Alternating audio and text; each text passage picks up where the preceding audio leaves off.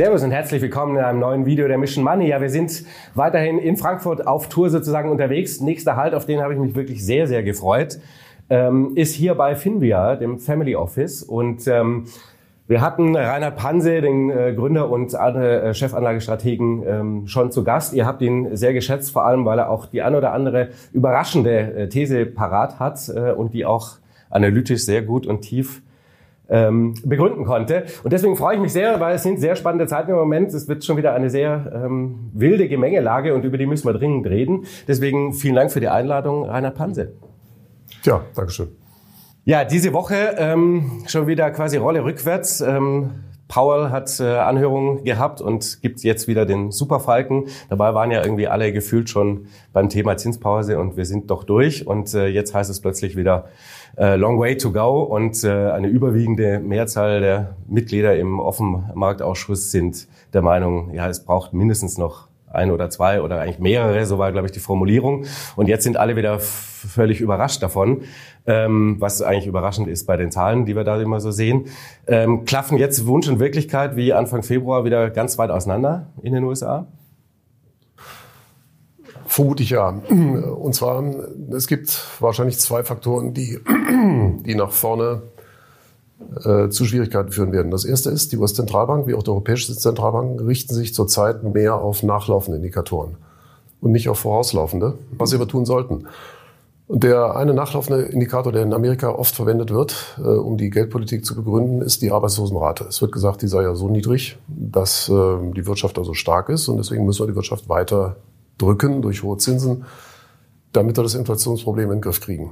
Ähm, das ist leider kein gutes Argument, denn wenn wir in die letzten 70 Jahre reinschauen, die Daten kann sich jeder digitale Analphabet, so wie ich, von der US-Zentralbank direkt runterladen. Das ist ganz simpel. Und dann sieht man eben, wenn man die Arbeitslosenrate sich anschaut und darüber die Rezessionsphasen legt, dann ist zu Beginn einer Rezession, zu Beginn, da findet sie schon statt, die Arbeitslosenrate immer extrem tief. Und erst nach ein paar Monaten fängt sie dann an, plötzlich senkrecht hochzuschießen. Und ähm, von daher ist eine Zentralbank, die abwartet, bis die Arbeitslosenrate kräftig steigt und erst dann die Zinsen senkt, viel zu spät. Das birgt also für die USA die Gefahr, dass eine Rezession, die ohnehin nach den vorlaufenden Indikatoren relativ wahrscheinlich ist, dann auch etwas tiefer ausfallen könnte, als das so gedacht wird.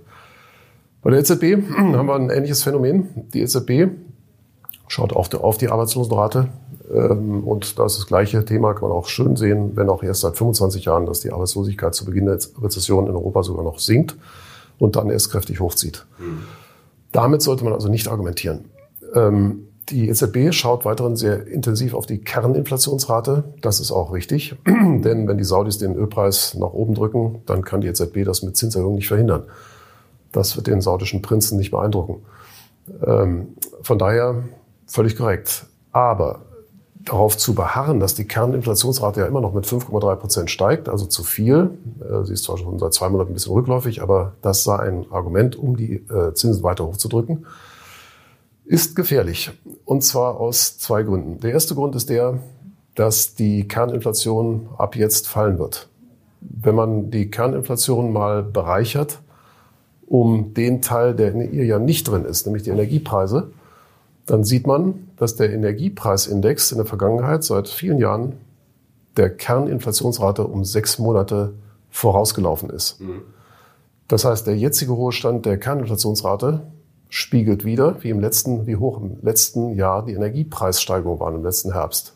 Und seit letztem Herbst ist aber der Gas Future in Europa von 330 Euro pro Megawattstunde auf. Heute Morgen habe ich nochmal nachgeschaut, unter 35 Euro pro Megawattstunde gefallen, hat, hat sich fast gezehntelt. Natürlich wird das die Inflationsrate drücken.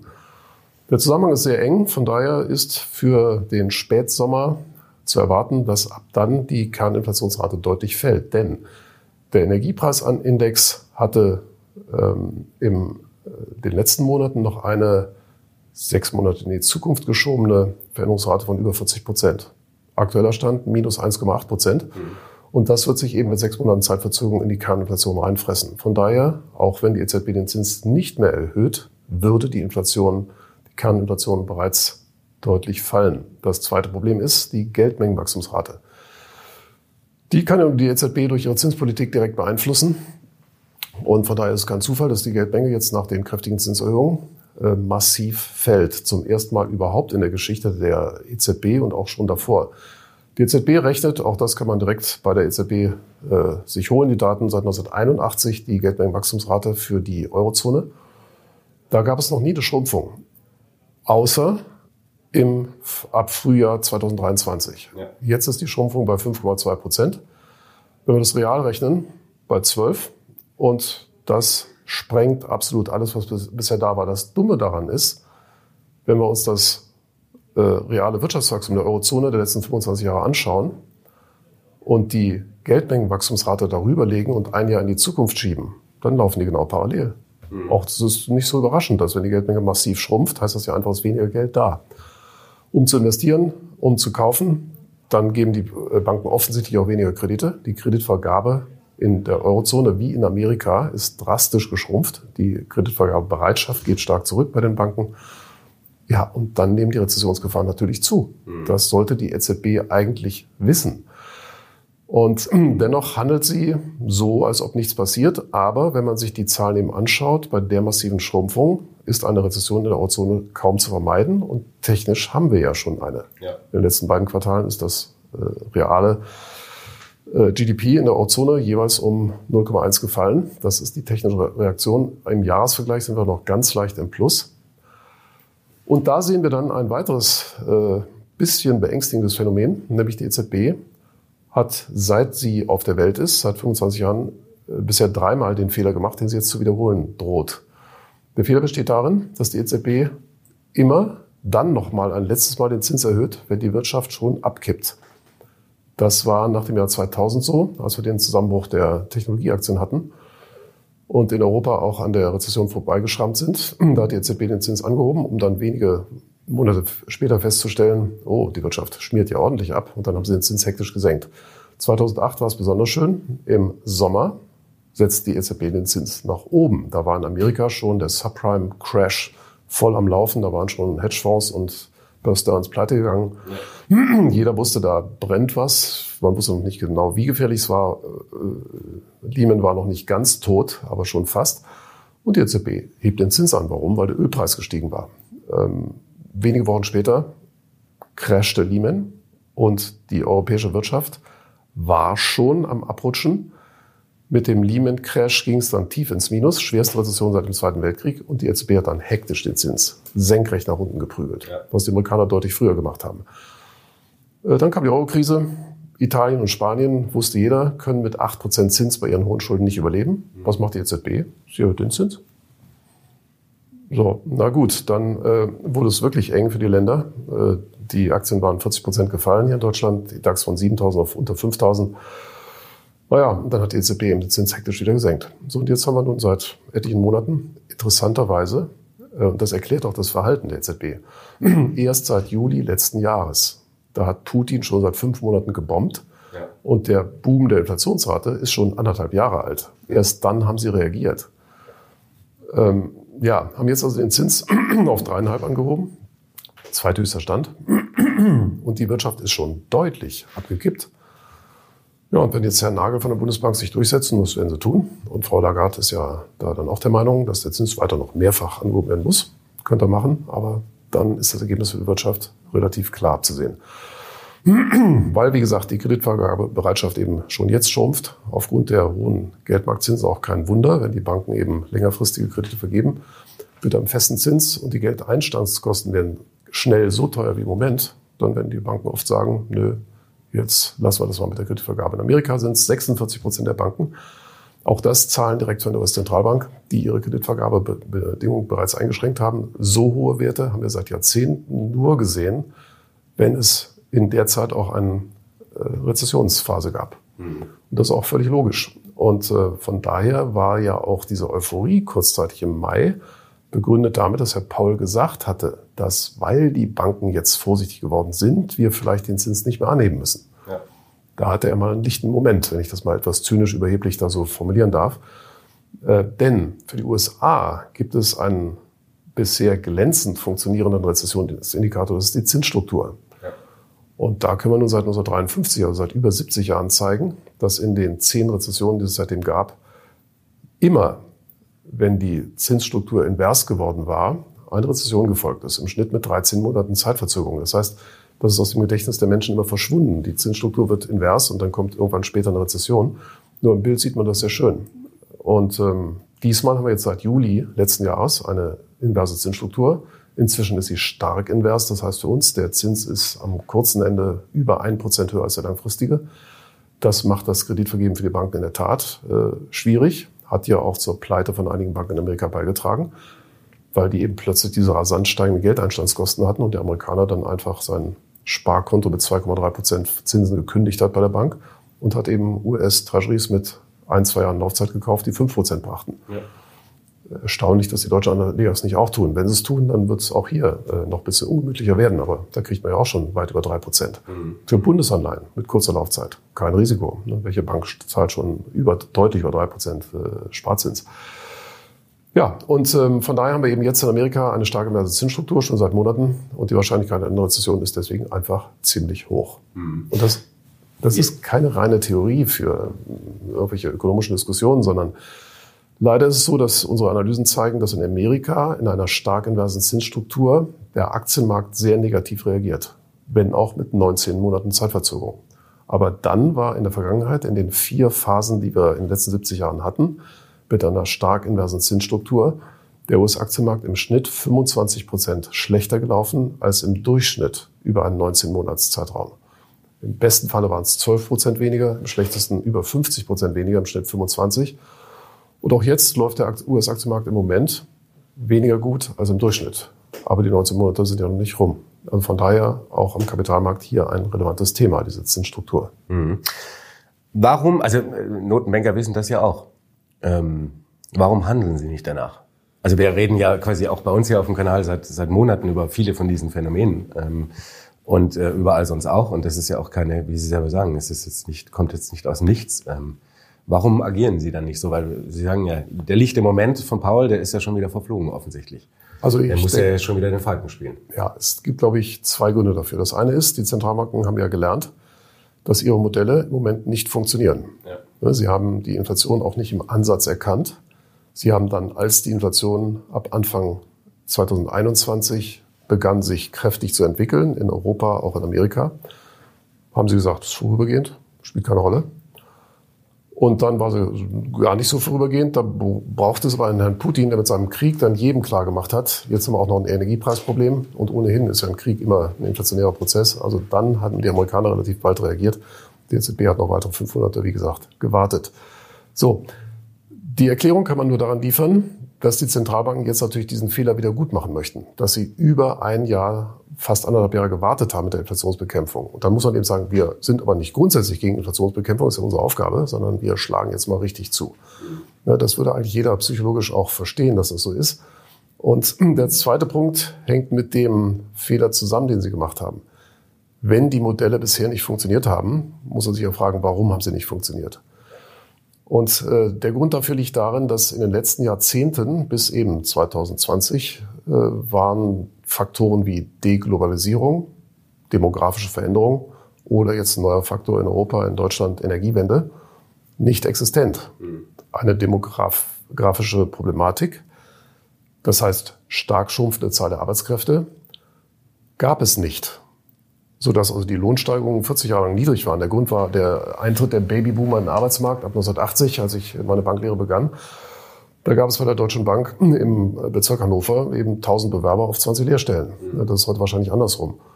1000 Banken suchen 20 Lehrlinge. Und äh, diese dramatische Veränderung findet jetzt gerade statt. Beginnt seit ein paar Jahren, schon etwas früher in China, kommt auch in europäischen Ländern, kommt in Japan schon lange, und zwar dramatisch. Und führt dazu, dass wir in Deutschland momentan in einer Rezession stecken, einer moderaten, aber immerhin, und die Löhne steigen zweistellig. Hm. Das ist sicherlich irgendwie in den Modellen der Professoren auch so nicht vorgesehen und bei der EZB eben auch nicht. Und dieser strukturelle Faktor ist jetzt neu, aber mit multiplen Regressionsanalysen, die auf den letzten 10, 20 Jahren trainiert worden sind, da taucht der Faktor eben nicht auf.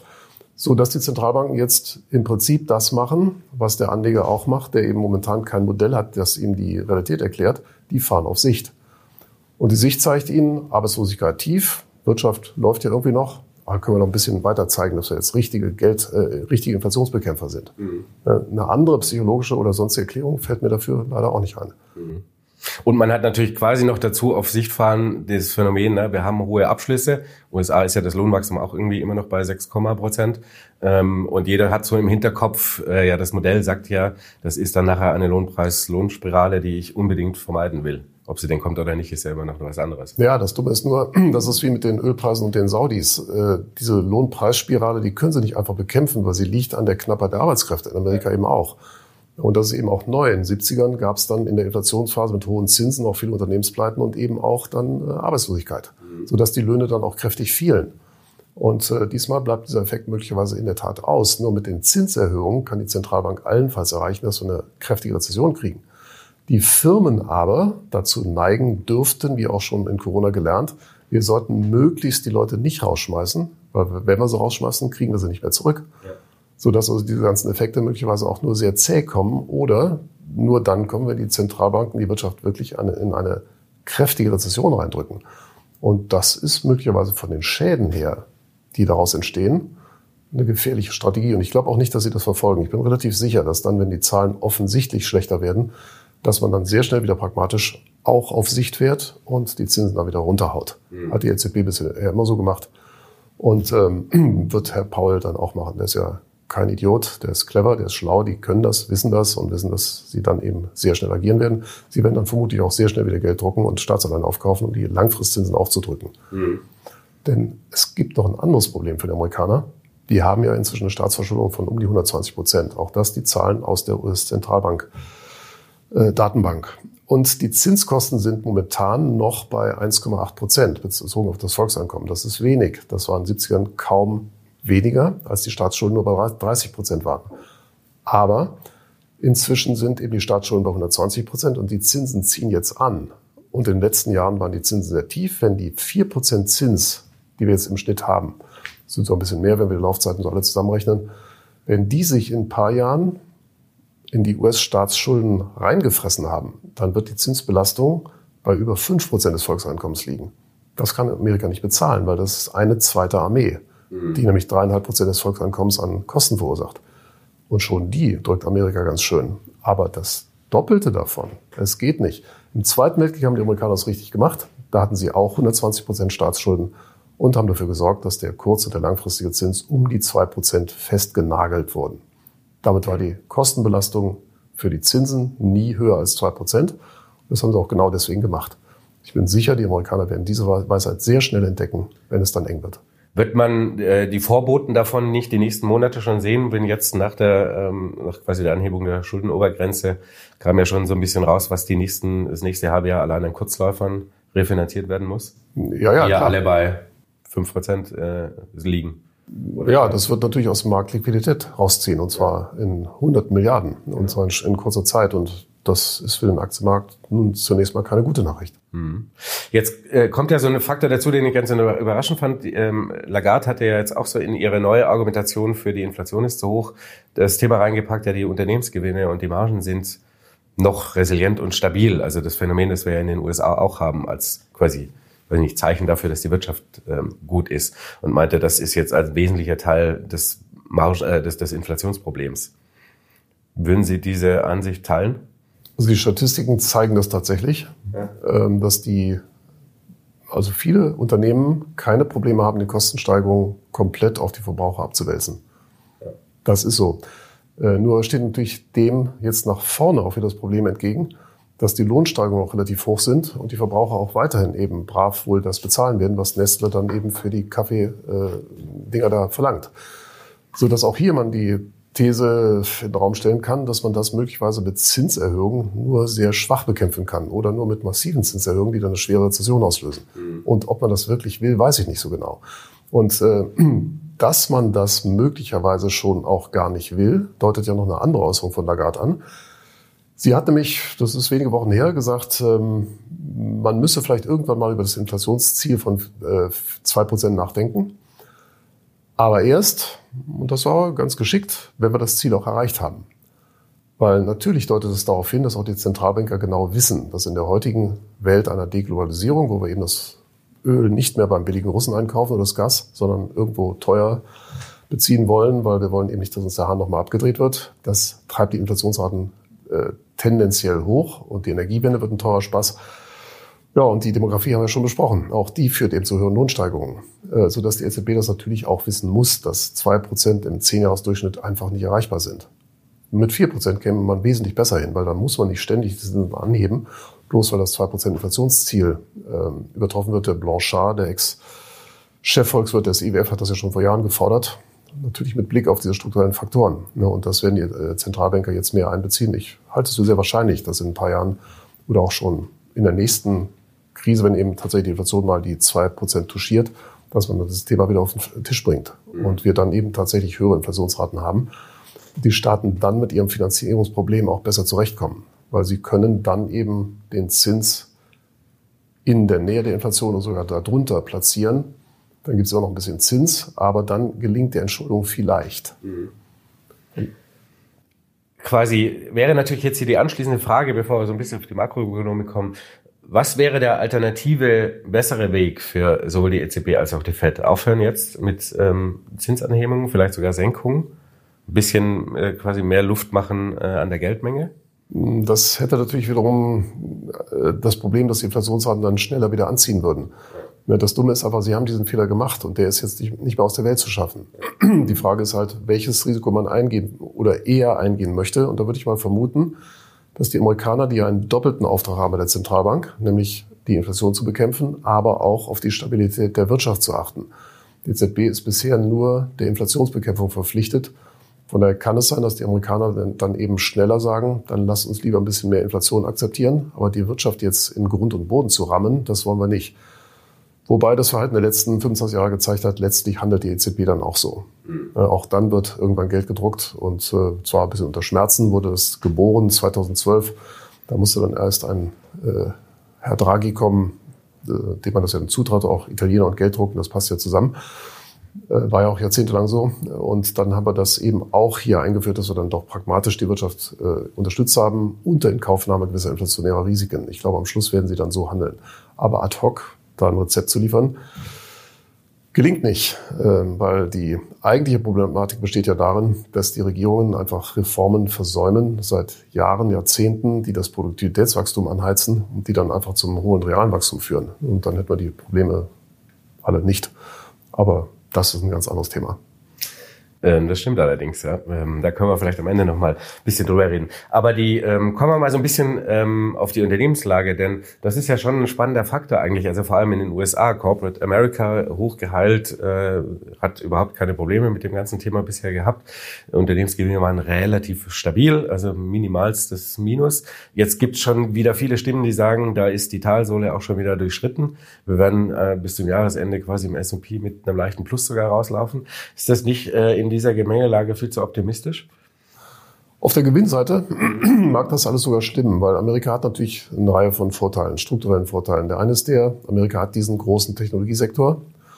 Und das ist anders als die Internetwelt vor 23 Jahren eben inzwischen ein Sammelsurium von teilweise exzellenten Firmen mit exzellenten Bilanzen, mit hohen Gewinnmargen, mit stabilem Wachstum, mit einer Verankerung in der Wirtschaft ganz tief und die sind nicht mehr kaputtbar. Microsoft ist ein bombensicheres Ding, Apple auch.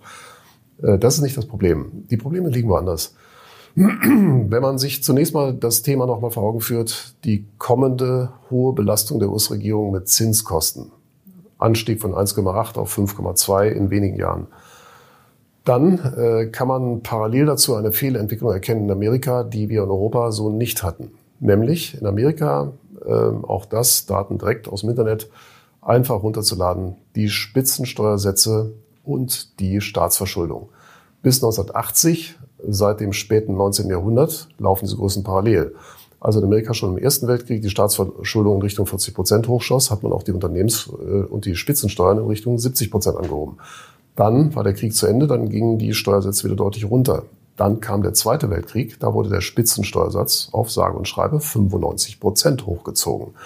Das blieb dann jahrelang bei 90 Prozent bis 1961, dann fing es allmählich an zu sinken, wie auch die Staatsschulden. die dann 1945 eben bei 120 Prozent lagen und dann schon wieder schnell gesunken waren in Richtung 60 Prozent, Anfang der 60er. Erst dann hat man die Spitzensteuersätze wieder runtergenommen, um sie dann bis 1980 bei 50 Prozent zu belassen oder dann auf 50 Prozent abzusenken. Nur seit 1980 steigen die Staatsschulden erneut und zwar genauso stark wie im Zweiten Weltkrieg, nur nicht so schnell, von 30 Prozent auf wieder 120. Der Spitzensteuersatz ist jetzt aber bei 37 Prozent. Und das ist noch nicht die ganze Wahrheit. Die wirklich reichen Amerikaner, die wie Warren Buffett ihr Einkommen beziehen aus Aktiengewinnen oder die Private Equity Manager, die mit Firmen handeln letztlich, die zahlen nur Steuern von 15 Prozent. Und äh, das funktioniert nicht. Der Unternehmenssektor hat im Jahr 1945 sieben Prozent des Volkseinkommens an Steuern abgeliefert. Die haben natürlich alle fett verdient im Krieg. Und der Staat hatte seine hohen Schulden für die hohen Kriegsausgaben, aber hat sich einen Großteil davon über Unternehmenssteuern auch wieder zurückgeholt. Heute tragen die US-Unternehmen einen nahezu rekordtiefen Wert von einem Prozent Steueraufkommen gemessen am Volkseinkommen bei. Das funktioniert nicht. England ist deswegen jahrhundertelang eine Weltmacht geblieben, weil England in Kriegszeiten wie den Napoleonischen Kriegen auch die Oberschicht relativ kräftig besteuert hat. So blieb man solide, brauchte kein Geld zu drucken und hat dann bis zum Ersten Weltkrieg diesen Schuldenberg wieder abgetragen. Also Fazit für den Aktienmarkt. Die Wahrscheinlichkeit, dass Amerika entweder das Problem der hohen Finanzierungskosten erneut durch Gelddrucken löst, wird für den Europäer das Problem auslösen, dass dann der Dollar stark fällt. Oder aber die Amerikaner lösen es durch deutliches Anheben der Unternehmenssteuern, was ja schon so am Rande passiert, über die Mindestbesteuerung, die weltweit eben vereinbart wird. Und auch die Möglichkeiten, die die Digitalkonzerne bisher hatten, Geld im Ausland anzuhäufen, hunderte Milliarden, ohne auf Steuern zu zahlen, äh, das wird auch irgendwann mal ausgetrocknet werden. Und ähm, von daher würde ich vermuten, dass einer der Gründe, warum der US-Aktienmarkt in den letzten Jahren so stark outperformt hat, nämlich die extrem geringe Besteuerung. Trump hat ja die Steuersätze nochmal kräftig gesenkt, mhm. was den Aktienmarkt sofort hat weiter anspringen lassen, dass das ins Gegenteil dreht. Und die Europäer, wie bereits erwähnt, haben das Problem nicht. Die besteuern ihre Unternehmen im Schnitt höher. Auch die Spitzeneinkommen werden höher besteuert als in, als in Amerika, so dass wir hier ein Sonderproblem nicht haben. Dann das zweite Thema ist eben, äh, wie bereits angesprochen, äh, der Dollarkurs wird nicht nur dann fallen, wenn Amerika sich für Gelddrucken entscheidet, um dem Staat die Finanzierung zu ermöglichen. Der Dollar wird sowieso fallen. Warum? Zwei Gründe. Der eine, die äh, Dollarkursentwicklung war ja in den letzten Jahren extrem positiv. Allerdings entsprach sie nicht der Inflationsentwicklung. Die Inflationsentwicklung war deutlich ungünstiger für die Amerikaner. Ähm, und so dass also der äh, Wechselkurs, wenn wir ihn mal mit der Kaufkraftparität anschauen, tatsächlich in Amerika im letzten Herbst dann stark überbewertet war zum Euro, wie auch im Jahr 2000, wie auch um 1985 herum. Und in solchen Zeiten hat der Dollar danach dann mit größter Zuverlässigkeit kräftig abgewertet, kam dann eben jeweils eine deutliche Unterbewertungszone. Und äh, der statistische Zusammenhang zwischen dem kaufkraftbereinigten Wechselkurs Euro-Dollar und der künftigen Entwicklung des Dollars in den nächsten zehn Jahren ist ausgesprochen hoch. Das R-Quadrat ist dabei fast 0,8. R-Quadrat zur Erläuterung ist eine Zahl, die zwei Größen untersucht. Wenn der R-Quadrat-Wert 0 ist, dann gibt es keinerlei Zusammenhang. Wenn er 1 ist, dann ist der Zusammenhang ganz exakt. 0,8 ist ein ziemlich hoher Wert. Das heißt, es gibt einen Zusammenhang zwischen der Kaufkraftparität des Euro-Dollar-Wechselkurses und dem künftigen 10 Jahres äh, Zuwachs des Dollarkurses oder Rückgang. Und aktuell sagen diese Modelle eben minus drei Prozent pro Jahr. Was diese Modelle allerdings nicht wissen, äh, ist, dass die Auslandsverschuldung, und das ist ein Faktor, den die Anleger definitiv nicht auf dem Schirm haben. Die Auslandsverschuldung Amerikas ist in den letzten 15 Jahren seit der Finanzkrise von 20 Prozent des Volkseinkommens auf inzwischen über 70 Prozent des Volkseinkommens gestiegen. Auch das sind Zahlen, die man beim IMF direkt sich anschauen kann. Tut offenbar keiner. Ähm, wir machen das schon. Und äh, wenn wir jetzt die 70 Prozent mit dem Zins verknüpfen, dann stellen wir fest, dass auch da in ein paar Jahren dann eben der Zins nicht mehr bei anderthalb Prozent sein wird im Schnitt, sondern eben bei vier oder fünf oder auch bei sechs, weil das sind teilweise auch Unternehmen, die da äh, Geld schulden. So, das heißt, es werden sehr, sehr viel mehr Dollars künftig an die Gläubiger im Ausland überwiesen werden müssen für Zins und Tilgung. Und nur, wenn die Ausländer diese ganzen zusätzlichen Dollars auch alle im Dollar behalten wollen, dann wird der Dollarkurs davon nicht beeinflusst. Aber wenn sie einen Teil dieser Zusatzdollars eben in ihre Heimatwährung umtauschen, um äh, den Kindern mal was zu essen zu kaufen, dann wird der Dollar einfach absacken. Also das ist ein Zusatzrisiko auf den Dollarkurs. Fazit für den Europäer sind amerikanische Aktien auch deswegen nicht ungefährlich, weil der Dollar wohl mit hoher Wahrscheinlichkeit fallen wird. Die Statistik zeigt auch, dass europäische Aktienmärkte und die Schwellenländermärkte deutlich outperformen, wenn der Dollar schwach ist. Das war zum Beispiel in der Zeit von 2002 bis 2008 der Fall, wo der Dollar deutlich fast sich halbiert hat, an Kaufkraft relativ zum Euro und mhm. damals DAX und Eurostox und so weiter den amerikanischen Markt massiv outperformt haben. Und ähm, von daher ist die Wahrscheinlichkeit, dass also auch die Wechselkursentwicklung die amerikanischen Märkte belastet, äh, sehr hoch. Dazu kommt ja noch, dass die Amerikaner selbst ja auch clever sind und die kaufen dann eben, wenn sie sehen, oh, der Dollar fängt jetzt an zu rutschen und die anderen Märkte sind eigentlich viel billiger als Amerika, dann kaufen wir da auch mal. Ne? Und wenn Amerika dann sein Kapital wieder ins Ausland schafft, dann drückt das natürlich die Aktienkurse und die Wechselkurse woanders nach oben. Die Bewertung des amerikanischen Aktienmarktes ist leider verdammt hoch. Ähm, wir messen das, indem wir uns die Bewertung der Aktien anschauen im Verhältnis zu den Cash Earnings, zu den Dividenden und zu den Buchwerten der Firmen. Und äh, das, diese Modelle wir auf 1974, das Ende der ersten Ölkrise, wo die Aktienmärkte in Amerika und Deutschland über 40 Prozent verloren haben, in England über 70. Das war wirklich ein miserables Aktienjahr. Der Aktienmarkt war billig im Dezember 1974. Und seit 1974 äh, hat sich der US-Aktienmarkt ähm, in der Spitze 4,3 mal so stark entwickelt wie die Dividenden, die Cash Earnings und die Buchwerte. Das war im Frühjahr des Jahres 2000. Mhm. Und der nachfolgende Ertrag des S&P in den nächsten zehn Jahren war bei minus fünf Prozent pro Jahr. Und äh, leider gibt es einen statistisch extrem engen Zusammenhang zwischen jedem Monat seit 1974 bis eben 2013, wo wir aus dieser Kennzahl, wie viel stärker sich der Aktienmarkt entwickelt hat als die Fundamentaldaten, die künftige 10-Jahres-Performance ablesen können.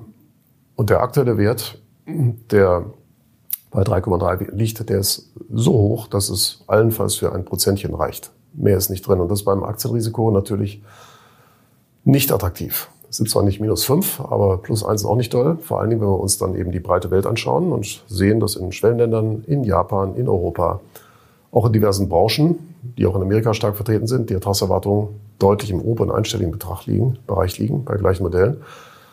Wenn wir uns dann noch anschauen, dass die statistische Qualität dieses Modells gerade in Amerika extrem hoch ist, mit einem R-Quadrat von 0,88, das ist ganz selten bei Aktien, ähm, da muss ich schon sagen, da würde ich als Amerikaner dann, wenn ich solche Modelle sehen würde, eher den 3,7-prozentigen Treasury kaufen, die zehnjährige Staatsanleihe, und einfach mal abwarten, ob es nicht in den nächsten zehn Jahren irgendwann mal ein kleines Crashchen gibt, weil so ein paar Probleme haben wir ja auf der Welt. Mhm.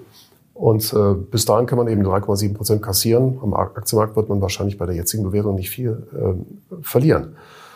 Äh, und das ist eben auch ein weiterer Unterschied zu Europa zum Beispiel. In Europa haben wir Langfristzinsen in der Größenordnung von 3, 3,5 Prozent, liegen weit unter Ertragserwartung, die genau die gleichen Modelle, wo also die Aktienkurse mit den Dividenden, den Cash und den Buchwerten verglichen werden, ähm, Ertragserwartung von um die 9 Prozent. So, und da kann man zwar rausgehen, haben die Anleger ja auch im März 2020 gemacht wegen Corona, um dann am nächsten Morgen festzustellen, hm, jetzt liegt das schöne Geld auf dem Konto, aber da gibt es dieses eklige Verwahrentgelt, das kann nicht ewig da liegen bleiben. Als die Aktienkurse dann ab Ende März wieder anzusteigen begannen, haben sich dann alle wieder entschieden, ach, lass uns wieder Aktien kaufen, irgendwann ist das Ding ja vorbei. Ne, das wird in Europa genauso laufen, in Amerika möglicherweise nicht so einfach, weil ich da einfach auf nicht so viel Ertrag verzichten muss. So, da haben wir den letzten Punkt. Ein ganz anderes Modell zeigt auch Ungemach an, nämlich auch das direkt von der US-Zentralbank runtergeladen, seit 70 Jahren, nein, seit fast 80 Jahren verfügbar, seit 1947 ist der Aktienanteil der, äh, in den Depots der privaten Haushalte. Der liegt aktuell bei 37 Prozent, ist ein sehr hoher Wert. War in der Vergangenheit nur Ende 2021 mal ein bisschen höher, bei um die 40 und auch im Jahr 2000. Die nachfolgenden Aktien der Träger kennen wir in beiden Fällen. Ähm, ja, 2000, wie gesagt, 5 Prozent minus PA. Zehn Jahre lang, wobei es sich anders verteilt hat. Es gab halt einen Crash von 50 Prozent vor drei Jahren, dann eine Erholung, dann kam nochmal die äh, Finanzkrise dazu, dann ging es nochmal 50 Prozent runter. Aber egal, wie sich das verteilt, die Risiken waren halt einfach hoch.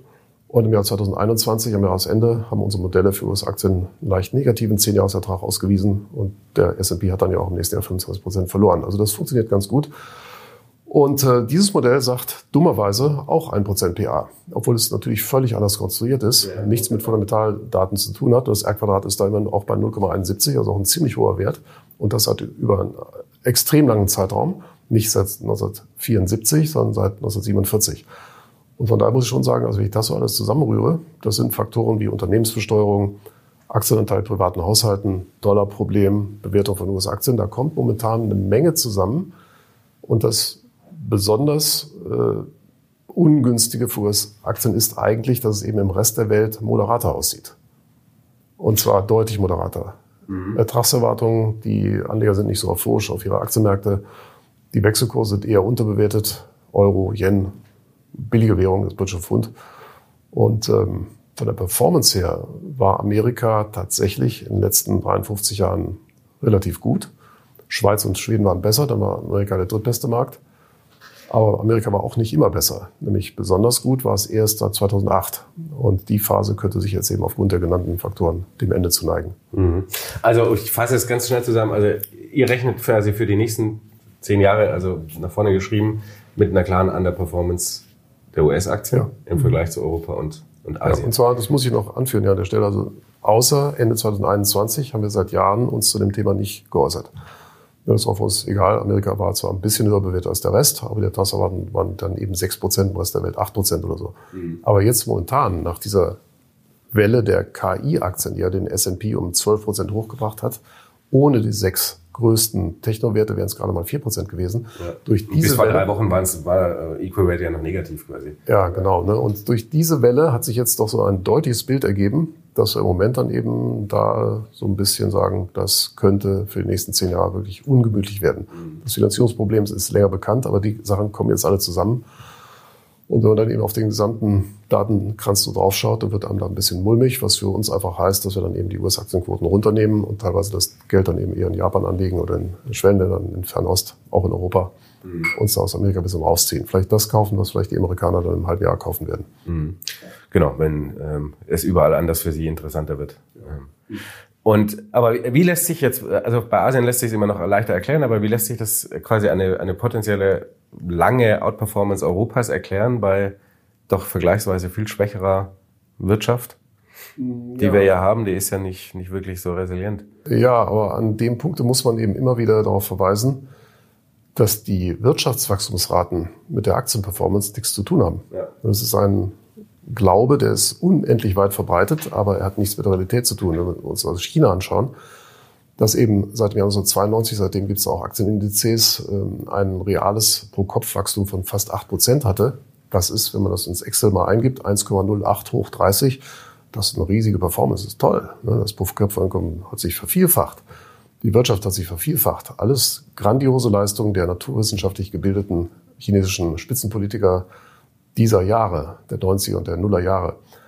Aber der Aktienmarkt war der schlechteste auf dem Globus außer Japan. Mhm. Also das, so das schwache Deutschland, das seitdem weniger als ein Prozent reales Wachstum pro Kopf hingelegt hat, 30 Jahre lang.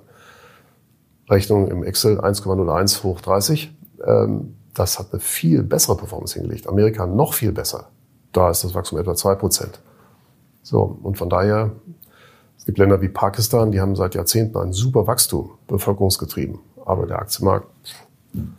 Und das Entscheidende ist die Corporate Governance auf Regierungsebene und auf der Unternehmensebene. Und die ist nun mal in Amerika und Europa einfach relativ gut. Die ist nicht immer top, aber sie ist im Vergleich zu manch einem Schwellenland, äh, denkt man an Russland, Türkei, an viele andere, auch an China zunehmend, wo einfach die Regierung eingreift, wo vielleicht die Firmenleitungen ehrlich sind, aber wenn man denen dann sagt, ihr dürft jetzt das und das nicht mehr machen, äh, ganze Geschäftsmodelle wie die Bildungsindustrie kaputt haut aus politischen Gründen, ja, dann ist das eben für den Aktionär schlecht. Mhm. Und das sind Probleme, die wir eben bei in Europa, in den demokratischen fernöstlichen Ländern und in Amerika eben nicht haben. Und äh, natürlich haben die ähm, Unternehmen in den USA und in Europa jetzt 30 Jahre Globalisierung gespielt als Ausweg quasi. Ja, als Ausweg, äh, wobei man äh, natürlich auch den Firmen zubilligen darf, dass sie flexibel genug sind, um auch in der Welt der Deglobalisierung ordentliche Geschäfte zu machen. Ja. Ähm, Sie einfach daran, wie viele Fabriken da gebaut werden müssen. Wenn wir die Produktion aus China teilweise ersetzen wollen, da wird eine Siemens mit ihren digitalen Fabriken vielleicht ganz gute Geschäfte machen. Mhm. Ja, also von daher, dass das jetzt alles dann so schlecht wird, was eben mal gut geht, was ja immer unterschätzt wird in jeder Krise. Und da ist Corona wirklich ein gutes Beispiel, ist die Flexibilität von Unternehmen, auch von den privaten Haushalten und von den Regierungen. Was haben die plötzlich 2020 alles auf die Beine gestellt? Mhm. Und das ist nicht äh, einmalig gewesen. In jeder Krise, die ich in den letzten 40 Jahren erlebt habe, ist der Ablauf immer der gleiche gewesen. Es gibt drei apokalyptische Reiter, die die Krise vertreiben. Das erste ist meistens die Zentralbank. Die senkt den Zins, haben sie ab Februar 2020 gemacht, als Corona in den Köpfen gerade so anfing. Aber da gab es die schrecklichen Bilder aus Bergamo. Und die EZB hat sofort reagiert, weil sie nicht wollten, dass Italien Finanzprobleme bekommt. Dann haben sie es sehr schnell nach wenigen Tagen auf ganz Europa ausgedehnt. Dann haben die Regierungen schnell erkannt, wir müssen offenbar dann irgendwie die Fabriken zumachen. Äh, die Schulen hätten wir vielleicht besser nicht zugemacht, aber die Fabriken schon, das war vielleicht sogar richtig. Und damit aber die Firmen nicht alle pleite gehen, müssen wir denen helfen. Also Kurzarbeitergeld gab es nicht nur in Deutschland. Und ähm, ja, und dann kommen die Firmenleitungen und die Firmenleitungen haben dann auch plötzlich Digitalisierung entdeckt. Und inzwischen sparen wir eine Menge Zeit und Geld, indem wir eben viele Sachen auch im Homeoffice machen können. Und das ist in vielen Firmen so. Die Leute kommen eben nicht mehr ins Büro zurück, was die Kostenstruktur bei vielen Firmen einfach strukturell verbessert hat. Ja. Deswegen im Prinzip ist jede Krise wie ein Zahnarztbesuch ist im Moment nicht schön wie Corona, aber danach geht es dann besser und man ist strukturell besser aufgestellt. Von daher würde ich jetzt nicht vermuten, dass die Deglobalisierung hier uns zu reinrassigen Verlierern abstempelt. Und selbst wenn man sich mal das aktuelle Modethema genau anschaut, schaut künstliche Intelligenz, da gibt es nun den neuesten äh, Bericht, den Jahresreport 2023 über die AI-Industrie von der Stanford-Universität. Äh, lohn, lohnenswertes, voller Statistiken behaftetes äh, Werk. Und da können wir ablesen, dass die Europäer genauso viele künstliche Intelligenzsysteme generieren wie die Chinesen und die Amerikaner viel mehr. Äh, also von daher, China hat den Westen bei weitem nicht abgehängt technologisch. Kann man auch in vielen anderen Bereichen zeigen. Ähm, und äh, von daher ist diese Angst, dass wir sowieso untergehen, weil die Chinesen bald alles und so. Äh, das kenne ich zu Genüge von vor 30 Jahren, der damals schon am Markt aktiv war, der weiß, wie Japan damals eingeschätzt wurde. Ja. Damals hatte der japanische Aktienmarkt am MSCI Weltindex 43 Prozent Anteil, deutlich mehr als amerikanische Aktien. Und die allgemeine Überzeugung, die wirklich jeder geteilt hat, war, hochtechnologische Produkte kann man künftig nur noch in Japan herstellen, weil nur da gibt es da die Wissenschaftler und die Facharbeiter dafür. Und ähm, ja. ja. Japan war das bessere Made in Germany quasi. Äh, so. Ja, beim Hochtechnologiesektor. Ja. Ne? Amerika hatte eine riesen Angst, dass man eben dieses bisschen Software, das man da so hatte mit Microsoft, dass man das auch noch verlieren würde. Ähm, und die Japaner waren bärenstark, nur leider hat man alles übersehen, was in Japan damals unter der Oberfläche ablief. Nämlich mit der Einführung des Höchstwertsprinzips in der Bilanzierung ab Mitte der 80er aus einem wechselkurstechnischen Grund haben die Firmen angefangen, wie zu verrückt in Immobilien und Aktien zu spekulieren, weil sie durften einfach in die Bilanz den höheren Wert zeigen, den Einkaufskurs oder den Tageskurs. Das war wie eine Risikoloserklärung von Aktien äh, oder Immobilien für Unternehmen. Mhm. Die haben spekuliert wie die Blöden, haben nur irgendwann festgestellt, im Dezember 1989, dass die Dividendenrenditen auf diese Aktienpakete ja nur noch 0,4 Prozent waren, der tiefste Wert, der ein großer Aktienmarkt jemals hatte, und dass die Kreditzinsen aber schon bei 7,5 Prozent angekommen waren. Und da war also ein riesiger negativer Cashflow. Deswegen haben die plötzlich aufgehört, Aktien zu kaufen und bei Immobilien war das Gleiche. Mietrendite in Tokio 0,5 Prozent. Hypothekenzins auch über sieben. So. Und plötzlich brachen diese beiden Märkte parallel zusammen. Und das war so teuer, das Bankensystem zu retten, dass diese Kredite vergeben hatte, dass die japanische Staatsschuld seitdem von 40 Prozent auf heute 240 Prozent explodiert ist. Mhm. Und ähm, das Gleiche wird in China passieren. Und zwar in noch größerem Maßstab. Der Hintergrund ist der, dass das angeblich so tolle boomende China äh, in den letzten 15 Jahren den Immobilienmarkt ebenfalls entdeckt hat, um das Wirtschaftswachstum zu designen. Und das braucht einen Führer wie Xi Jinping, um eben seine Legitimation zu schaffen. Motto, ich, Xi Jinping, sorge dafür, dass die Wirtschaft super wächst. Das geht mit Immobilien ganz hervorragend, solange sie gebaut werden. Dann gibt es nämlich richtig viel GDP, dann haben die Bauarbeiter Geld für ein neues Auto, für einen Urlaub, die Architekten kriegen Geld, die Baustoffhersteller verdienen und so weiter. Und die Käufer fühlen sich reicher. Die Käufer fühlen sich reicher. Die Japaner hatten äh, damals auch diese Idiotie, hatte ich ja schon erwähnt. Und das wurde zum Teil mit absurden Beispielen belegt, warum das vernünftig sei. Man hat dann gesagt, äh, ja, wir könnten auch japanischen Arbeitern, einer Million Arbeitern eine Schaufel in die Hand geben, die sollen ein Loch buddeln. Und dann im nächsten Jahr soll das Loch wieder zuschaufeln. Dann haben wir auch zwei Jahre lang GDP geschaffen. Das stimmt. Nur das Dumme ist, diese Löhne müssen ja irgendwie bezahlt werden. Letztlich mit einem Kredit. Und Nach den zwei Jahren sind dann ordentlich Löhne aufgelaufen und Kredite, aber es gibt keinerlei Ertrag, weil das zugeschüttete Loch hat jetzt keinen wirklichen Ertragswert. Mhm. so, und auf dem Wege schafft man eben nur Schulden und keinerlei nachhaltiges Wachstum. Das Wachstum geht einmal rauf und dann verliert es genau diesen künstlichen Betrag wieder. Und in der Welle ist China jetzt drin. China hat 65 Millionen Wohnungen leer stehen. Das ist eine Leerstandsrate von vielleicht 10 Prozent. Genaue Zahlen habe ich da nicht gefunden. Aber die Zahl von 65 Millionen stammt von Morgan Stanley, die das in der Studie, äh, ich glaube, im September letzten Jahres veröffentlicht haben. Ähm, andere Zahlen zeigen was Ähnliches. Äh, dazu hat China noch einen Riesenberg an Wohnungen, die verkauft wurden, die aber nicht fertiggestellt wurden. Mhm. Und das Fertigstellen macht ökonomisch auch keinen Sinn. Wenn es 65 Millionen leerstehende Wohnungen gibt, brauche ich nicht noch verkaufte Wohnungen, auch wenn es ein Betrug ist an den Käufern, noch fertigzustellen, weil dafür will ich auch keine Mieter finden. Dazu kommt die demografische Situation, die genau wie in Japan auch äh, auf dem Höhepunkt des Booms 1990 ihren Gipfel erreicht hat und seitdem nur noch nach Süden zeigt. In China zeigt die jetzt auch nach Süden. Da wird es auch keine Mieter mehr geben für diese 65 Millionen Wohnungen. Ne, das funktioniert nicht. So, und wenn wir dann diese, allein die verkauften, aber nicht fertiggestellten Wohnungen mal zusammenzählen und pro, pro Wohnung da 70.000 US-Dollar als Wert unterstellen, das haben wir in der Modellrechnung gemacht, dann kommen wir da auf zweimal das Volksankommen in China. Was da an Schulden existiert, also versteckten, so schwerenden Wunden im Finanzsystem, die davon aufpoppen werden. Und die nächste äh, Ebene, wo es Schwierigkeiten gibt, sind die ganzen Lokalregierungen. Die haben bisher davon gelebt, dass sie eben durch den Landverkauf Einnahmen hatten. Im Schnitt 35, 37 Prozent ihres Budgets. Äh, wenn irgendwann mal der letzte Chinese begriffen hat, dass der Kauf einer Eigentumswohnung einfach keinen Sinn macht und dann auch nichts mehr gebaut wird, dann werden die Kommunalfinanzen total crashen, die jetzt schon belegt sind mit etwa 23.000 Milliarden US-Dollar an Schulden. Das ist mehr als das chinesische Sozialprodukt. Und das ist eine Zahl, die kommt von Goldman Sachs, hat der Economist vor ein paar Wochen veröffentlicht. Äh, da wird das was dran sein. Und ähm, ob diese Zahlen jetzt überhaupt schon in den Staatsschulden, die ja in der offiziellen Statistik bei um die 70 Prozent liegen, allerdings jetzt auch schnell ansteigen wie in Japan, ob die da schon drin sind, ich habe es nicht genau nachvollziehen können. Das können andere vielleicht. Äh, aber in China rollt eine riesige Schuldenwelle, weil einfach in gewaltigem Maße Kapital verschwendet wurde. Wir in Deutschland haben das erlebt in kleinem Stil mit den Ostimmobilien. Das Ergebnis war, dass die Staatsschulden von 40 auf 60 Prozent stiegen. Das war moderat. Aber immerhin schädlich genug, dass Deutschland von 1995, als der Immobilienboom in Ostdeutschland beendet war, die Steuervorteile nicht mehr gewährt wurden, waren wir bis 2006 der kranke Mann Europas. Hat jeder vergessen. Als die EZB 2005 gefragt wurde, ob man nicht wegen des Immobilienbooms in Portugal, in Irland, in Spanien mal die Zinsen anheben sollte, da hat die EZB damals völlig zu Recht gesagt, ja, das müssten wir eigentlich machen, aber es gibt hier einen kranken Mann in Europa. Na, das war nicht Griechenland, das war auch nicht Italien, das war Deutschland. Na, wenn wir den Zins anheben, kracht Deutschland zusammen. Und deswegen müssen wir den leider etwas zu tief halten. Mhm. Na, so, und das zeigt eben in kleinem Maßstab, wie ein Land, Deutschland, geschädigt wurde langfristig durch eine Immobilienspekulationsblase, die einfach sinnlos war.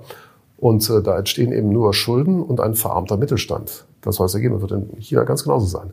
Deswegen die Wachstumsstory Chinas ist meines Erachtens langfristig nicht zu halten. Die werden jetzt noch künstlich das Wachstum durch weitere Bautätigkeiten äh, unterfüttern. Auch die Seidenstraßenprojekte fangen an zu crashen. Es gibt da vermehrt Probleme in Höhe von zig Milliarden Dollar mit kreditfinanzierten Flughäfen, Infrastruktursachen und so weiter, wo die Länder nicht mehr zahlen können. China muss jetzt die Kredite prolongieren, aber das Geld wird nicht mehr zurückkommen. Und äh, von daher haben wir also eine Fülle von Punkten, die eben anzeigen, dann ist auch die Jugendarbeitslosigkeit, die sehr stark gestiegen ist, auch für die akademisch Gebildeten. Die jungen Leute sind verzweifelt. Ähm, also das Gesamtbild in China, Konsumentenvertrauensindex können wir noch anführen, der drastisch gesunken ist. Das Gesamtbild für China sieht nicht gut aus. Der positive Punkt, den man daraus ablesen kann, ist der, dass angesichts dieser Probleme die chinesische Regierung meines Erachtens auf eine gewaltsame Eroberung Taiwans verzichten wird. Das ist ja so das große Schreckensszenario, das alle malen. Auch zu Recht, wenn man das machen würde, wäre der Schaden für die Weltwirtschaft riesig. Das würde den Putin-Krieg um ein Vielfaches übertreffen, weil einfach eben die Handelsverbindung zwischen Asien, China, Europa, Amerika, da läuft ganz viel über diese Schiene. Der Chip-Markt, der von Taiwan tatsächlich dominiert wird, äh, würde sofort crashen, weil das Problem ist, äh, dass wenn die chinesischen Chiphersteller vor allen Dingen äh, die taiwanesische größte Gesellschaft, wenn die von China auch nur abgekoppelt wären vom Welthandel, also die chinesische Flotte irgendwie Taiwan umkreist und kein Schiff mehr rein oder rauslässt und auch kein Flugzeug mehr starten landen lässt, dann ist die Chipproduktion sofort tot, weil Taiwan ja. braucht 16.000 Zulieferfirmen auf der ganzen Welt, wenn man alle Lieferketten zusammenzählt. Und das kann China allein nicht nachbauen. Und Europa auch nicht. Also von daher wird das dann mit den Chips verdammt schwierig. Und von daher wäre das wirklich ein gefährliches Szenario. Aber wenn Xi Jinping schon an der Heimatfront zu kämpfen hat mit der Wirtschaft und er anders als die Russen auch eine riesige Exportwirtschaft hat, die hunderte Millionen Arbeitsplätze bereitstellt und dann mit Sanktionen belegt wird, das hat er aus dem Ukraine-Krieg gelernt, dass der Westen dazu durchaus in der Lage ist, auch wenn es einzelne Länder wie Deutschland sehr stark schädigt. Äh, dann wird Xi Jinping vielleicht sagen, hm, das machen wir besser nicht. Mhm. Sondern man wird es dann eben mit vielleicht Drohungen oder öfter mal über Taiwan fliegen und so Vielleicht versuchen die irgendwie ein bisschen gefügiger zu machen, aber den offenen Angriff, das wird es nicht geben. Und das ist, äh, damit ist im Prinzip ein großes Risikoszenario von der Weltwirtschaft unwahrscheinlicher geworden, dadurch, dass jetzt die ganzen internen Probleme Chinas hochpoppen und äh, Xi Jinping wahrscheinlich dadurch wieder etwas friedlicher wird. Die große Hoffnung ist natürlich bei China immer, das Immobilienproblem hat natürlich jeder immer so ein bisschen im Hinterkopf, aber die, die große Hoffnung ist ja immer, dass äh, China natürlich dadurch, dass sie nicht mehr Werkbank, sondern eben auch Innovationstreiber der Welt sein wollen, irgendwann natürlich auch die Industrie wirklich quasi auf einen Weltmaßstab bekommt, ähm, was ja bisher nur im Kleinen teilweise passiert, um das so ein bisschen auszugleichen. Aber das teilen Sie nicht so ganz, oder? Naja, also es ist sicherlich so, dass Chinas Industrie in manchen Bereichen wirklich enorm an Leistungsfähigkeit zugelegt hat. Das ja. kann man überhaupt nicht abstreiten. Und das ist ja auch eine tolle Erfolgsstory, äh, China, bis vor wenigen Jahren, bis man eben mit diesem Immobiliendesign des GDPs angefangen hat. Bis dahin war das alles vom Feinsten. Und auch jetzt, wir sehen in Europa, dass die Chinesen inzwischen ein äh, sehr starkes Wachstum haben beim Export von Elektroautos nach Europa. Die exportieren praktisch keine Benziner mehr, sondern nur noch Elektroautos. Während wir nach China nur oder fast keine Elektroautos exportieren können, sondern meistens immer noch Verbrenner oder eben ein paar Hybride. Also da ist China schon in dem Sektor zum Beispiel sehr äh, konkurrenzfähig, sehr erfolgreich. Auch im Bereich von sonstigen Hochtechnologien, Internethandel, da haben die ja viel gebaut. Das, die, haben, die Chinesen haben den strukturellen Vorteil, dass in China 30 Prozent der Schüler ein Top-Niveau im Fach Mathematik erreichen. Da gibt es ja internationale äh, Vergleichstests. Und China hat nun mal sehr, sehr viele Schüler. Wenn davon 30 Prozent Topleister sind in Mathematik, dann kann man da auch sehr, sehr viele Informatiker und Ingenieure gewinnen. Und das ist eben die Basis für eine Hochtechnologieindustrie, die China sehr erfolgreich aufgebaut hat. Das kann man nicht abstreiten. Die Probleme sind ein bisschen äh, anders gelagert, nämlich die Regierung lenkt jetzt zunehmend wieder Kapital in Staatsunternehmen. Und viele junge Absolventen wollen dann auch lieber beim Staat, weil weniger riskant und so, so ein bisschen deutsch. Ne? So der Beamtenberuf ist ja in Deutschland zurzeit auch im Image rasant am Steigen. Ja. Das ist in China auch so. Und ähm, die Staatsbetriebe in China sind aber weitaus weniger produktiv als die privaten Firmen. Das ja. ist bei uns genauso, das ist überall so auf der Welt. Ja, ne? Und von daher ist dieses Umlenken in Staatsbetriebe, damit eben Xi Jinping die Wirtschaft besser steuern kann, politisch motiviert. Das ist für das Wachstumspotenzial des Landes das große Problem. Nicht die Leistungsfähigkeit der Bevölkerung, die ist hoch. Aber äh, das zweite Problem ist, dass China eben sich auch vom Informationsfluss zunehmend von der Welt abkoppelt. Und das wird die gleichen Folgen haben wie vor 600 Jahren, als man den Fehler schon mal gemacht hat. Äh, die Chinesen sollten mal ihre Geschichtsbücher gucken, dann sehen sie das. Die hatten ja eine Flotte losgeschickt, äh, im Prinzip um Europa na, mal auszukundschaften oder auch ordentlich vielleicht zu erobern, man weiß es nicht genau. Eine Riesenflotte mit 35.000 Marinesoldaten, als die in Arabien vorbeikamen und sich Waren aus dem Westen zeigen ließen, und drauf geguckt, was ist denn das für ein Schrott? Was, was soll man da eigentlich? Was soll man denn? Das ist ja gar nichts. Man fuhr zurück und hat dann später im späten 15. Jahrhundert den Großschiffbau verboten. Der Grund war der, dass die chinesischen Spitzenbeamten sich von den erfolgreichen chinesischen Unternehmern haben schmieren lassen und äh, dann haben die irgendwann entdeckt, äh, wenn die jetzt alle mit großen Schiffen, also international Handel treiben, könnten die auch ihren Geschäftssitz einfach aus China rausverlagern. Dann kommen wir an deren äh, Firmengewinne nicht mehr ran. Äh, und deswegen hat man den Großschiffbau verboten. Hat sich auch sonst von der Welt völlig abgeschottet. War immer noch Anfang des 19. Jahrhunderts die größte Volkswirtschaft der Welt. Gibt es Streitereien, ob es Indien war oder China. Und erst dann ist man richtig abgesagt, aber nur relativ, weil der Westen ab dann eben mit Wissenschaft und Technik diesen enormen Aufschwung genommen hat. Mhm. Um dann eben ab 1950 in China wirklich ganz unten zu stehen. Äh, dann kam die kommunistische Phase noch und dann mit der Öffnung allerdings haben die Chinesen eine tolle Wachstumsstory hingelegt, die historisch beispiellos ist.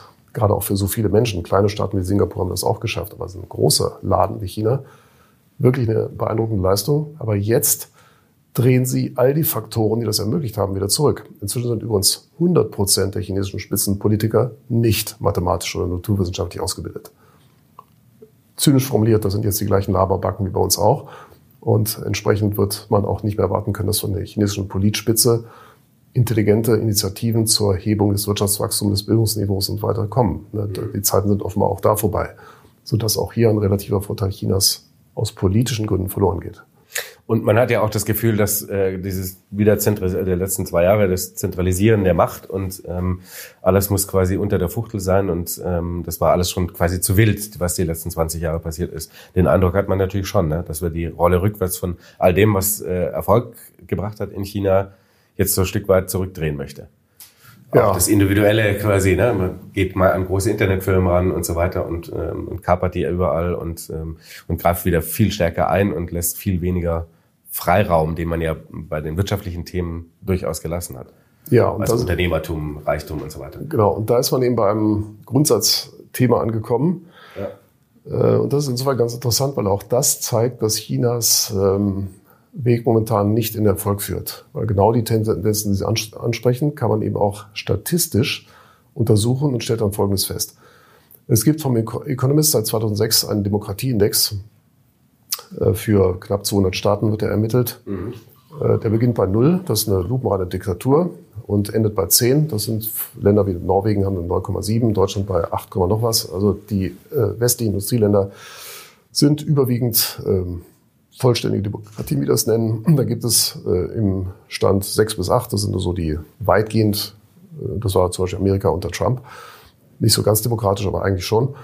Und unter sechs, das sind so die halbautokratischen bis hin dann eben zu den reinen Diktaturen. So, und da stellt sich dann Folgendes äh, heraus. Wenn man diesen Demokratieindex kombiniert mit dem Korruptionswahrnehmungsindex, der von Transparency International veröffentlicht wird, ähm, da gibt es immerhin auch 119 Staaten und 116 haben sowohl einen Demokratieindex als auch einen Korruptionsindex.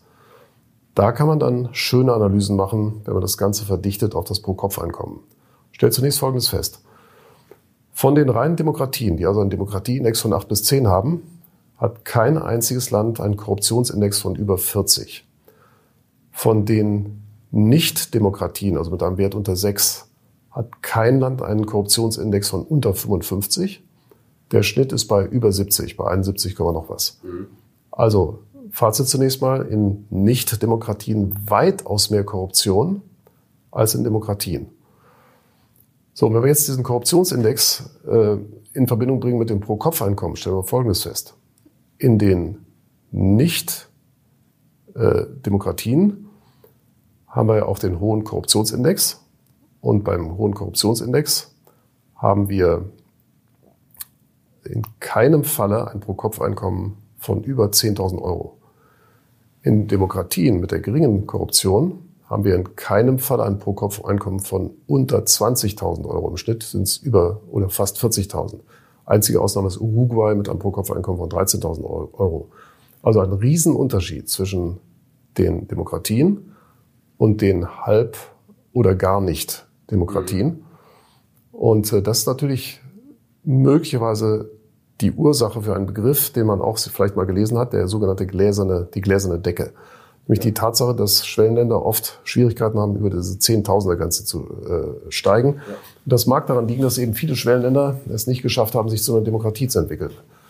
Weil ähm, natürlich eine, Dem äh, eine Diktatur zur Korruption geradezu einlädt. Man sieht das in Putins Reich, man sieht das bei Erdogan, man sieht das überall. Die einzigen Länder, die reine Diktaturen sind, aber wahrscheinlich ein hohes Einkommen haben, die haben keinen Demokratieindex, das sind die arabischen Ölländer. Ja. Äh, da, da finden wir das nicht, also, weil die würden da rausstechen. Und ein Land, das da auch rausfällt aus dieser Analyse, ist Hongkong. Hongkong hat eine relativ geringe Korruption, obwohl es keine Demokratie ist, immer noch. Und ähm, trotzdem ein sehr hohes Pro-Kopf-Einkommen. Aber ansonsten ist die, das R-Quadrat dieser äh, Analysen ist jeweils bei über 0,8. Das sind extrem enge Zusammenhänge zwischen Korruption und geringem Einkommen oder hohem Einkommen. So, und wenn China jetzt vermehrt in Richtung Diktatur abgleitet, was vom Demokratieindex her klar zu sehen ist, noch extremer ist in Russland, ähm, dann kann man nur den Schluss ziehen, dann wird es wohl auch mit dem astronomischen Wachstum des Einkommens der Chinesen einfach vorbei sein. Mhm. Ne, das ist, wir haben ja viele Punkte eben schon angesprochen. Es gibt einfach zu viele Hinweise, dass hier nicht mehr im Sinne des Wirtschaftswachstums, des Wohlstands der Bevölkerung gehandelt wird, sondern reine Machtpolitik betrieben wird. Und das ist eben für die Bevölkerung einfach schlecht. Und das ist dann die schlechte Nachricht für das weltweite Wachstum, auch mit dem Blick auf China, weil im Prinzip hätten wir eine Menge davon. Ich habe das den Kunden immer gesagt, lass doch die Chinesen dreimal so reich werden, wie wir sind. Dann werden wir auch viel reicher sein, als wenn die Chinesen arm bleiben. Das war immer die Diskussion so vor 20 Jahren. Doch, wenn die jetzt auch so stark wachsen, nehmen wir uns die Butter vom Brot. Also, nee, wenn das alles sauber abläuft, freier Handel und so weiter, lass die Chinesen super reich werden. Dann verkaufen die einfach mehr Mercedes-Autos bei uns und kommen gerne als Touristen und schlafen dann nicht mehr im Drei-Sterne-Hotel, sondern im Fünf-Sterne-Hotel, ganze Etagen, wie die Ölleute ja auch. Ist für uns kein Nachteil. Aber leider scheinen die Chinesen diese Hürde dann auch nur knapp genommen zu haben. Wir sind, haben unter so ein Pro-Kopf-Einkommen von um die 12.000 Dollar. Ähm, ich würde Ihnen wünschen, dass Sie wieder den anderen Pfad ein, einschlagen, aber momentan ist das nicht zu sehen. Jetzt gibt es natürlich in, auch in China die letzten 20, 30 Jahre immer wieder auch Gegenbewegungen gegeben und die letzte quasi vor Xi Jinping hat ja auch funktioniert. Also es gibt ja schon auch, und man hat ja auch in den letzten Monaten der quasi Zero-Covid-Phase auch gesehen, dass ähm, auch das Volk ziemlich aufbegehrte und ähm, dass nicht nur alles militärisch niedergeschlagen wurde, sondern dass man dann in Peking schon auch festgestellt hat, naja, ein bisschen müssen wir denen doch äh, mehr zugestehen, als wir äh, gerade eigentlich vorhatten, äh, aus, aus Machtgründen. Ja, das ist nämlich in der Tat ein oft übersehenes Element der Diktatur. Auch ein Hitler war abhängig von der Stimmung der Bevölkerung genau. und hat sich bis Ende 1944 die Sparguthaben der Deutschen melden lassen, weil er wissen wollte, ob die, die das Vertrauen in die Politik verlieren. Ja. Und äh, immer dann, wenn das zu sehen war, dann gab es Beförderungen, ähm, hohe Gehaltserhöhungen, gerade auch für die älteren Leute, die dann gemord haben. Und von daher auch Xi Jinping ist von der Stimmung der Bevölkerung nicht unabhängig. Mhm. Und ähm, die Chinesen sind weniger duldsam als die Russen und demonstrieren eifrig und heftig, wenn ihnen was nicht passt. Und von daher wird die chinesische Führung vielleicht wieder auf den Pfad der Tugend zurückfinden, wenn die Bevölkerung tatsächlich mal eben gegen viele dieser Missstände auch lauthals protestiert. Das ist in China aussichtsreicher als in Russland zum Beispiel. Die spannende Frage ist natürlich, wenn wir es ein bisschen zurückdrehen auf, äh, aufs Investieren, ähm, wäre die These dann, ähm, lass die Finger weg von allem, was wie Diktatur aussieht? So einfach ist es ja dann leider auch nicht. Gell? Nee, so einfach ist es nicht, weil wie gesagt, die Schwellenländermärkte ähm, haben eine günstige Bewertung. Wir sehen praktisch außerhalb Amerikas in allen Märkten eine Bewertung, die ist weniger als halb so hoch wie in den USA. Ja. Und so groß ist eben zum Beispiel der technologische Abstand zwischen Europa und Amerika eben nicht. Nur die Branchenstruktur ist in Amerika halt im Moment besonders günstig. Mit eben sehr vielen Technologieaktien, aber auch mit sehr vielen ähm, Basiskonsumgüterherstellern und Gesundheitswerten die alle sehr stabil sind, wenig konjunktursensitiv. Das finden wir eben in Schwellenländern und in Europa in dem Maße nicht. Ähm, aber auch die Schwellenländermärkte lassen sich durchaus prognostizieren, wenn gleich nicht mit derselben Qualität wie Europa. Erwartung auch hier um die 9 äh, Prozent mit einer größeren Schwankungsbreite und Schwellenländer, ich hatte es bereits erwähnt, und Europa werden profitieren, wenn der Dollar fällt. Ähm, also von daher haben wir investmenttechnisch ähm, keinen Grund zu sagen, dass man diese Länder grundsätzlich meiden sollte, denn die Aktien dort sind auch billig. Und es ist ja auch so, dass Verbesserungen sind da möglich, wo es schlecht ist. Ja. Und die These ist so ein bisschen die, dass ähm, wenn sich das weiter verbreitet, dass eben in Diktaturen einfach die wirtschaftliche Lage für die Menschen schlecht ist, das mag dann auch mit einer anderen äh, Entwicklung, die ich gleich erwähnen werde, dazu führen, dass tatsächlich es strukturell auch hier im Westen besser wird. Und zwar geht es hier um das Thema Demografie. Durch die Demografie, hat man ja schon besprochen, sind die Lohnsteigerungen höher als ähm, bisher. Mhm. Ähm, das wird den wesentlichen Grund für das Aufkommen von Populismus in Amerika, in Europa äh, allmählich wieder abschwächen.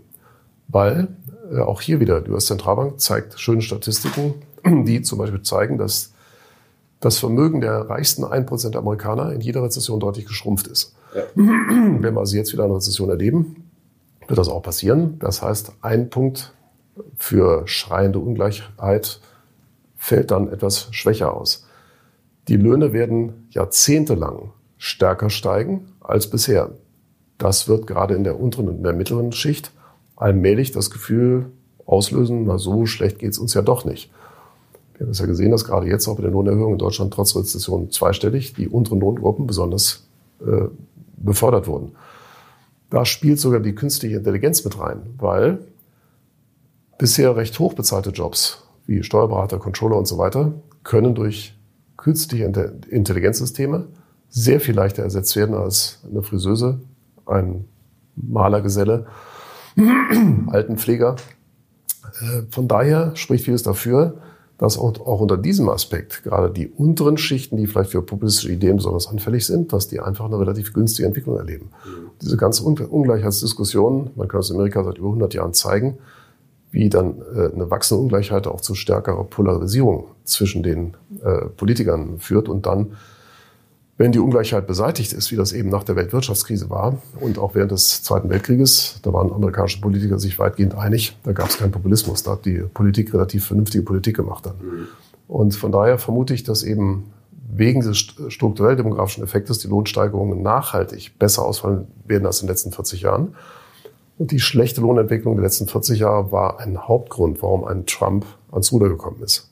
Und wenn das jetzt auch in Amerika eben sich dreht, äh, dann sollte es der Welt tendenziell besser gehen, das Demokratieproblem sich äh, etwas entschärfen und vielleicht in anderen Ländern, denken wir an Indien, das passieren, was China geschafft hat. China hat hunderte Millionen bitterarme Menschen aus den 70ern bis heute in einen Mittelschichtstatus gebracht. Mit Auto, mit Eigentumswohnung, mit einem Universitätsjob. Wirklich hunderte Millionen. Eine tolle Erfolgsgeschichte. Indien ist da noch nicht so weit. Da ist der, das Bildungsniveau noch oft sehr niedrig. Indien hat aber jetzt schon eine gute Basis mit einer äh, großen Softwareindustrie. Und auch andere Länder mögen, auch in Afrika gibt es da einige positive Beispiele wie Botswana, wo einfach der Lebensstandard anfängt zu steigen. Mhm. Und wenn eben einfach vermehrt Regierungen eine vernünftige Politik versuchen, könnte das ähm, in diesen Ländern, die bisher noch schlecht geführt werden, zu einer Verbesserung führen, was dann auch die Aktienreturns langfristig verbessert. Und von daher würde ich nicht den Schluss ziehen, dass man auf keinen Fall in den Schwellen investieren sollte. Mhm. Herr Panse, vielen Dank für dieses Gespräch. War super ja. spannend. Dankeschön. Freunde, ich hoffe, ihr konntet einiges mitnehmen. Das war heute ein, ein sehr wilder Ritt, ein sehr spannender Ritt ähm, durch äh, die ganze globale Welt, durch unsere Probleme und natürlich auch mit sehr vielen spannenden Lösungen. Vielen Dank nochmal, dass wir bei Ihnen zu Gast sein dürfen. Hoffentlich auf bald und äh, vielen Dank für euch fürs Zuschauen. Äh, bis zum nächsten Mal. Ciao. Ja, ciao.